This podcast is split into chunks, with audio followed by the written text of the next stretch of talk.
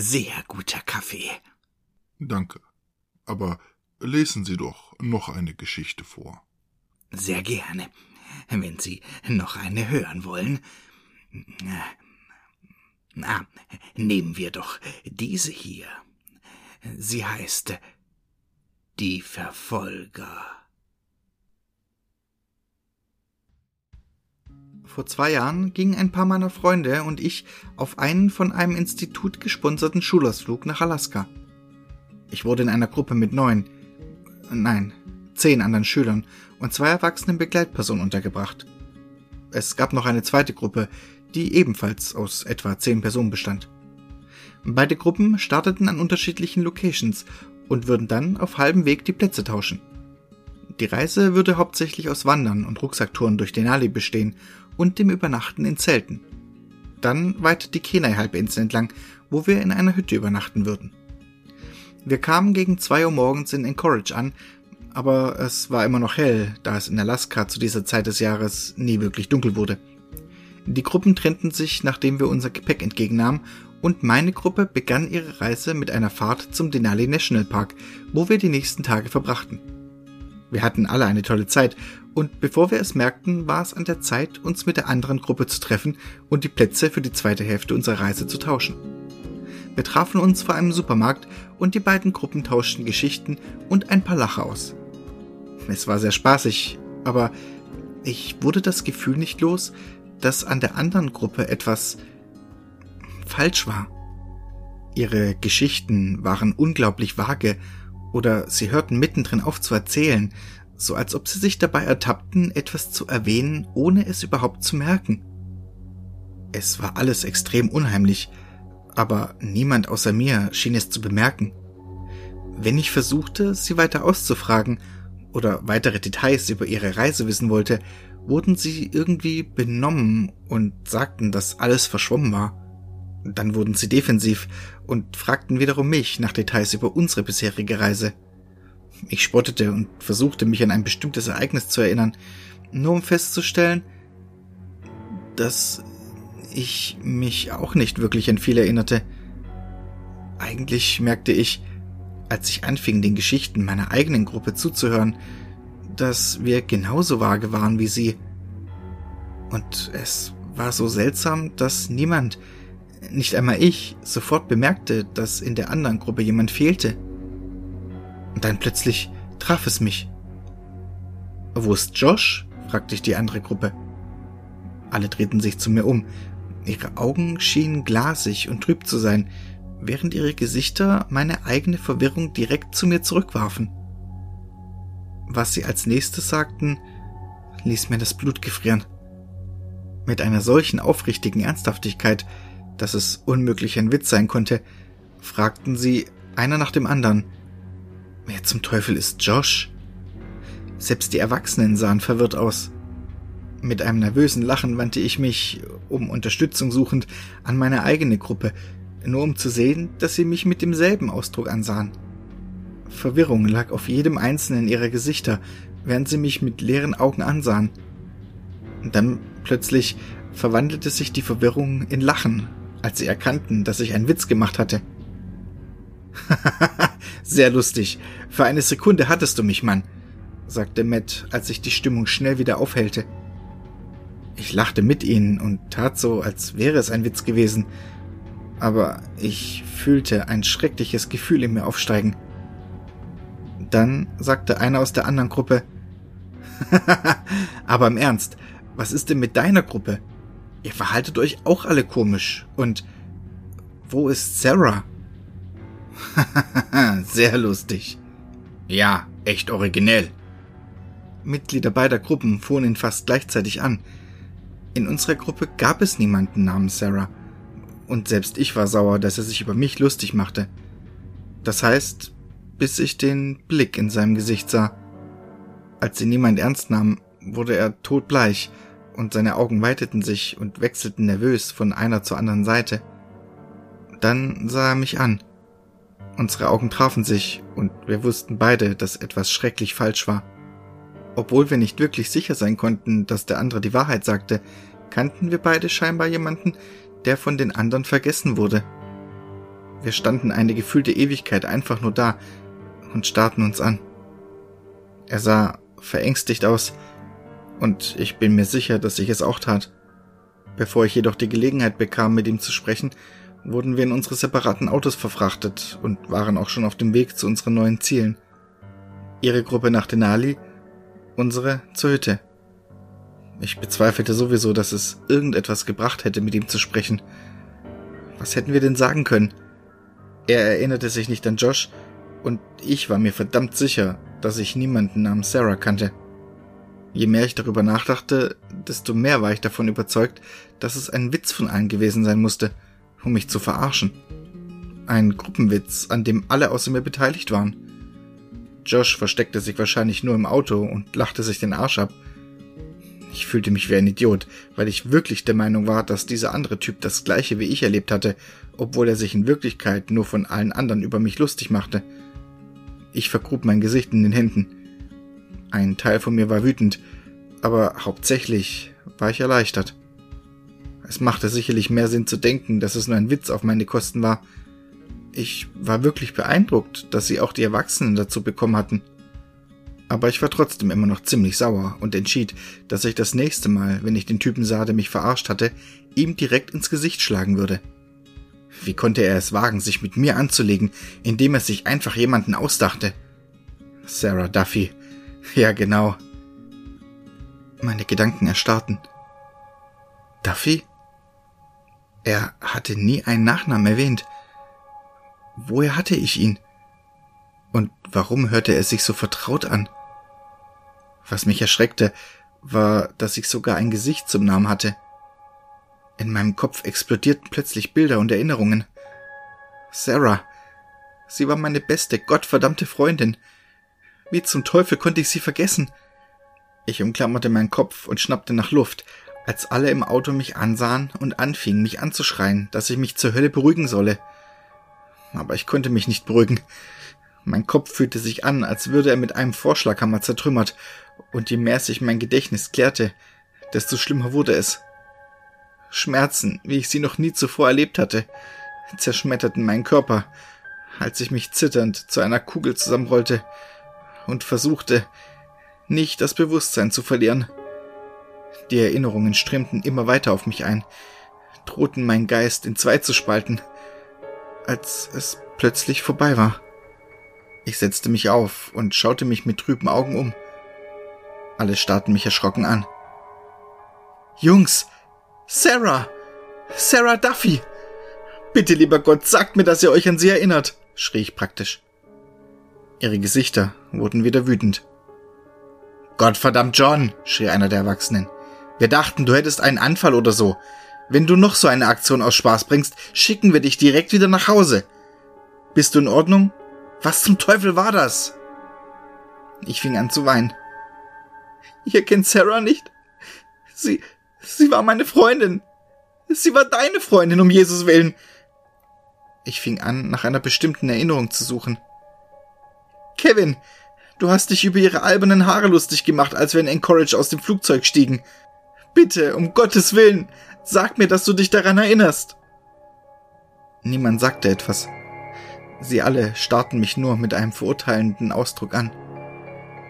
Dieser Witz ist langsam ausgelutscht, sagte Kevin kalt. Nicht einer von ihnen schien sich zu erinnern. Aber ich, ich wusste, dass sie echt war. Oder es zumindest gewesen war. Was zum Teufel war mit ihr passiert? Ich strengte mich an und versuchte, mich an das letzte Mal zu erinnern, als ich sie gesehen hatte. Aber alle Erinnerungen der letzten Zeit waren immer noch trügerisch und verschwommen. Egal wie sehr ich es versuchte, All das darüber nachdenken brachte nur die Kopfschmerzen und die Pein zurück. Schließlich war ich gezwungen aufzuhören, oder alle würden sich wieder ernsthaft Sorgen um mich machen.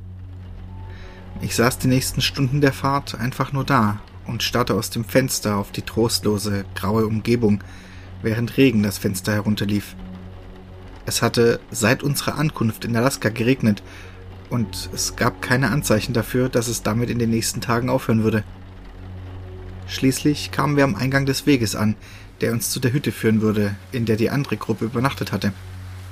Wir luden unsere Rucksäcke aus, schnallten sie um und begannen unsere elf Kilometer lange Wanderung zur abgelegenen Hütte am See. Es war ungefähr zwei Uhr morgens, aber da es nie wirklich dunkel wurde, war unser Plan, sofort loszuwandern und um fünf Uhr dort zu sein, um noch so den ganzen Tag vor uns zu haben. Allerdings sorgten der ständige Regen und die tief hängenden Wolken für schlechte Sicht, und die Wanderung war gelinde gesagt ein Kampf. Durch den dichten Nebel war es fast unmöglich, auch nur einen Ast zu erkennen, bevor er einem scheinbar aus dem Nichts ins Gesicht schlug. Da wir auf mögliche Grizzlybären achten mussten, versuchten wir relativ laut zu sein, um sie abzuschrecken. Nach etwa einer Stunde sangen wir alle laut Journey, als ich plötzlich erst auf die Knie, dann auf den schlammigen Boden fiel und mir meinen Kopf hielt. Ich hatte wieder einmal versucht, mich daran zu erinnern, wann ich Sarah das letzte Mal gesehen hatte, als alles in einer schrecklichen Welle von grotesken Bildern und unvorstellbarem Schrecken zurückkehrte. Da waren wir, auf dem Denali Campingplatz. Der sintflutartige Regen prasselte nieder und der Himmel war so dunkel, dass es zum ersten Mal, seit wir dort waren, tatsächlich wie Nacht schien. Einige ließen sich unter der Plane am Lagerfeuer nieder und viele schliefen bereits in ihren Zelten.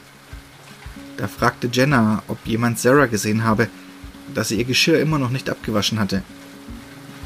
Ich bin mir ziemlich sicher, dass sie schon ins Bett gegangen ist, sagte ich. Ich möchte nicht gruselig wirken, aber ich werde nachsehen, um sicher zu sein. Widerwillig ging ich weg von der Wärme des Feuers und in die drückende Dunkelheit und den beißenden kalten Regen. Als ich mich ihrem Zelt näherte, konnte ich erkennen, dass sie nicht drin war, da der Eingang nicht geschlossen, sondern weit offen stand. Ich rannte sofort hin, um es zu schließen. Was für eine Idiotin, dachte ich. Das Zelt ist jetzt innen komplett durchnässt. Da hörte ich einen gedämpften, quälenden Schrei. Er kam von irgendwo in den Wäldern rund um den Campingplatz, und ich rannte ihm, ohne nachzudenken, sofort nach und direkt in den Wald hinein. Nachdem ich mich durch dicke Fichten und Weiden geschoben hatte, erreichte ich eine Lichtung, wo ich gerade so Sarahs Körper auf dem Boden sehen konnte, als ein Ding, das zum größten Teil von Bäumen und Unterholz verdeckt war, sie aufriss. Sie schrie mit aller Kraft, aber die knöcherne Hakenhand des Dings bedeckte ihren Mund.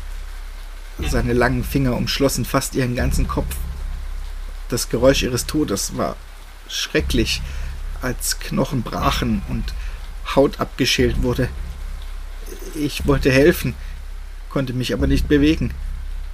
Sarah war schon lange tot, als ich erkannte, dass die Kreatur anfing, sie zu tragen. Es hatte sie ausgehöhlt und nähte nun ihren leblosen Körper auf sich selbst. Ich war immer noch gelähmt vor Angst, als sie sich plötzlich mir zuwandte. Sarahs grotesker, zerfetzter Kadaver war nun schrecklich reanimiert und begann wie eine Art gebrochene Marionette auf mich zuzukriechen. Ihre toten Augen schauten geradeaus, sahen aber nichts.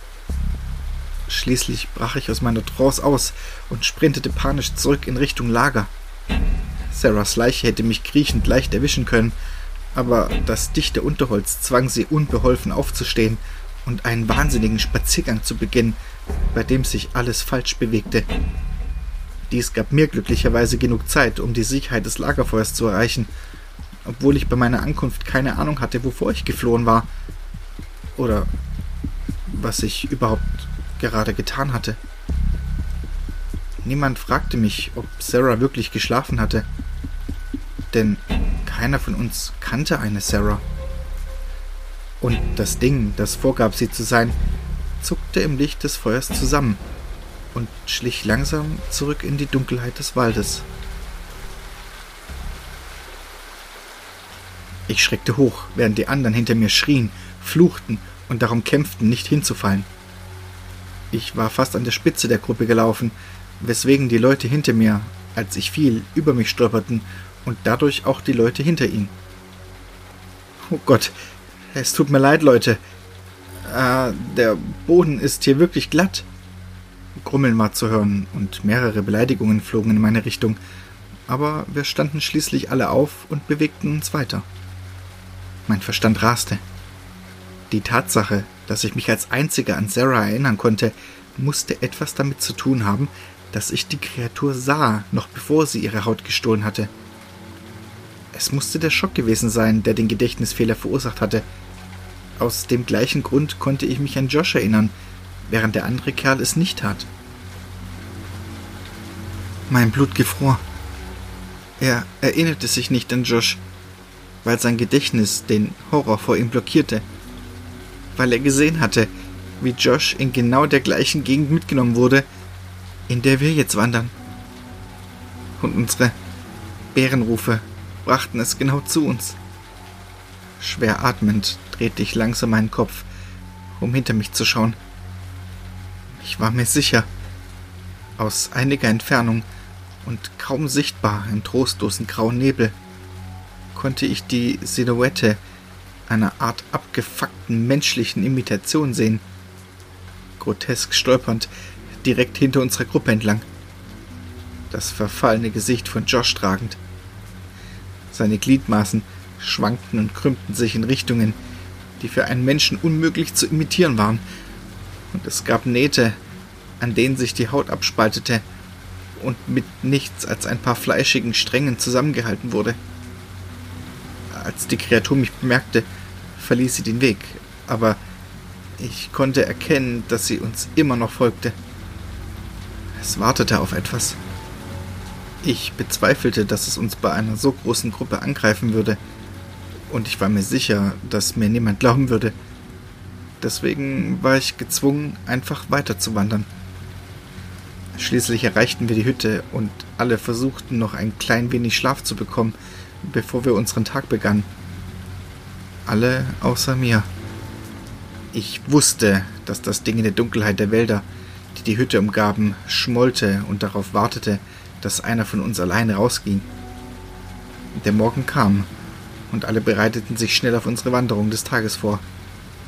Wir würden einen Berg hinaufwandern, bei dem man sich intensiv durchs Unterholz schlagen musste, nur um die Basis zu erreichen, so dass die Reise realistisch mindestens vier Stunden in beide Richtungen dauerte. Wir packten unser Mittagessen, bestehend aus nichts als Proteinriegel und Wasser, und zogen uns wieder unsere Regensachen an, da das Wetter immer noch ein einziger Regenguss war. Der Himmel blieb ein deprimierendes Grau, und in der Ferne war ein leichtes Donnern zu hören. Da sagte jemand genau das, was ich befürchtet hatte. Das Worst-Case-Szenario.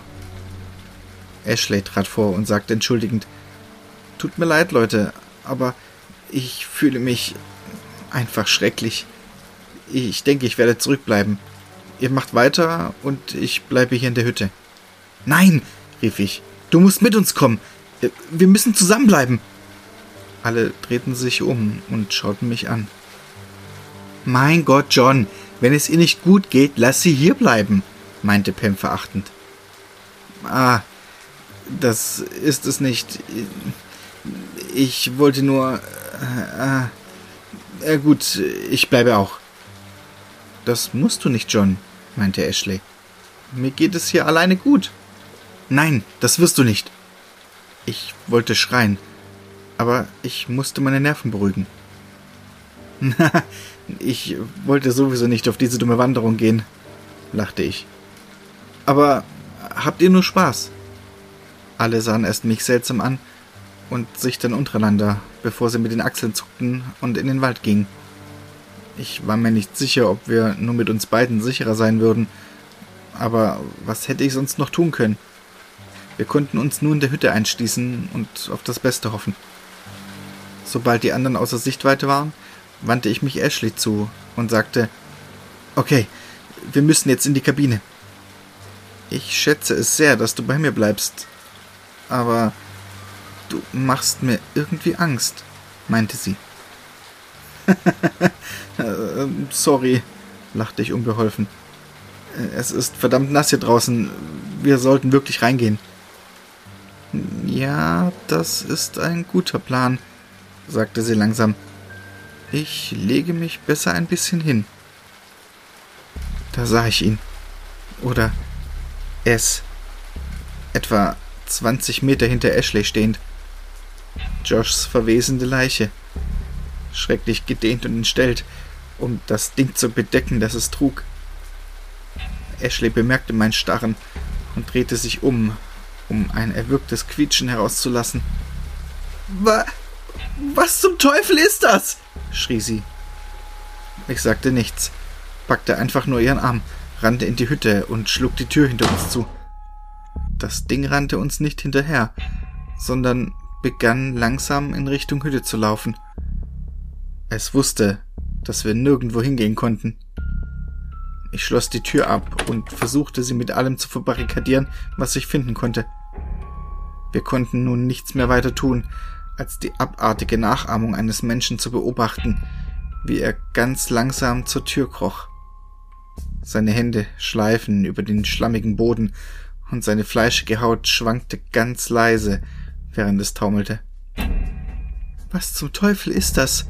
wiederholte Ashley immer wieder zwischen ihren abgehackten Atemzügen. Ich weiß es nicht, stammelte ich. Ich weiß es einfach nicht. Was will es? schrie sie, als es die Tür erreichte und versuchte, diese zu öffnen. Ich nehme an, es will einen neuen Mantel, sagte ich durch meine zusammengepressten Zähne. Sie atmete ein und fiel zu Boden, bevor sie entsetzt zu mir aufblickte. Das Ding entfernte sich von der Tür und stand nun ein paar Zentimeter hinter einem der Fenster, uns anstarrend. Sein kalter Blick war hinter den toten Augen von Joshs Gesicht zu spüren, und wir konnten hören, wie sich die Haut weitete, während es lächelte. Es spielte mit uns. Ashley brach zusammen und begann zu weinen. Lass uns in Ruhe! Verschwinde verdammt nochmal! Das Ding tat nichts, stand einfach nur regungslos da.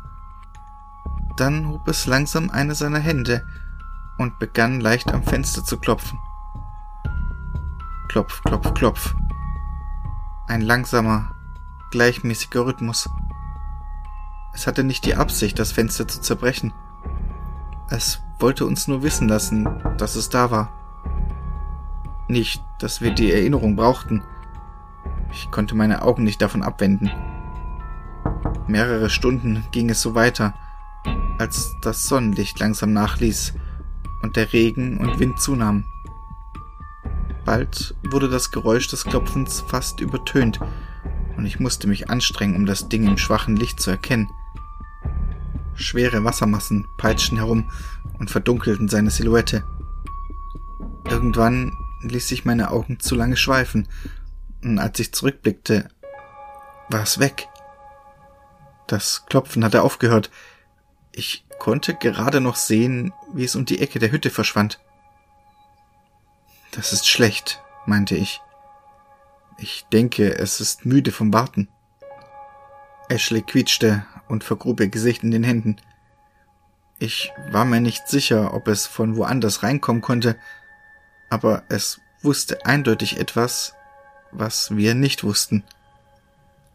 Es ist in Ordnung, sagte ich, schnell denkend und versuchte mich selbst davon zu überzeugen. Alles, was wir tun müssen, ist, darauf zu warten, dass die anderen zurückkommen. Sie sollten jetzt jede Minute hier sein. Wer? fragte Ashley. Der Rest unserer Gruppe? Kevin, Lauren, Pam? Diese Jungs? Erinnerst du dich? Ich. Ich weiß nicht, von wem du sprichst, blickte sie mich verwirrt an. Es waren immer nur wir beide. Mein Herz blieb praktisch stehen. Und als ich verzweifelt zu Boden sank, begann ich Klopfen zu hören. Rund um die Hütte.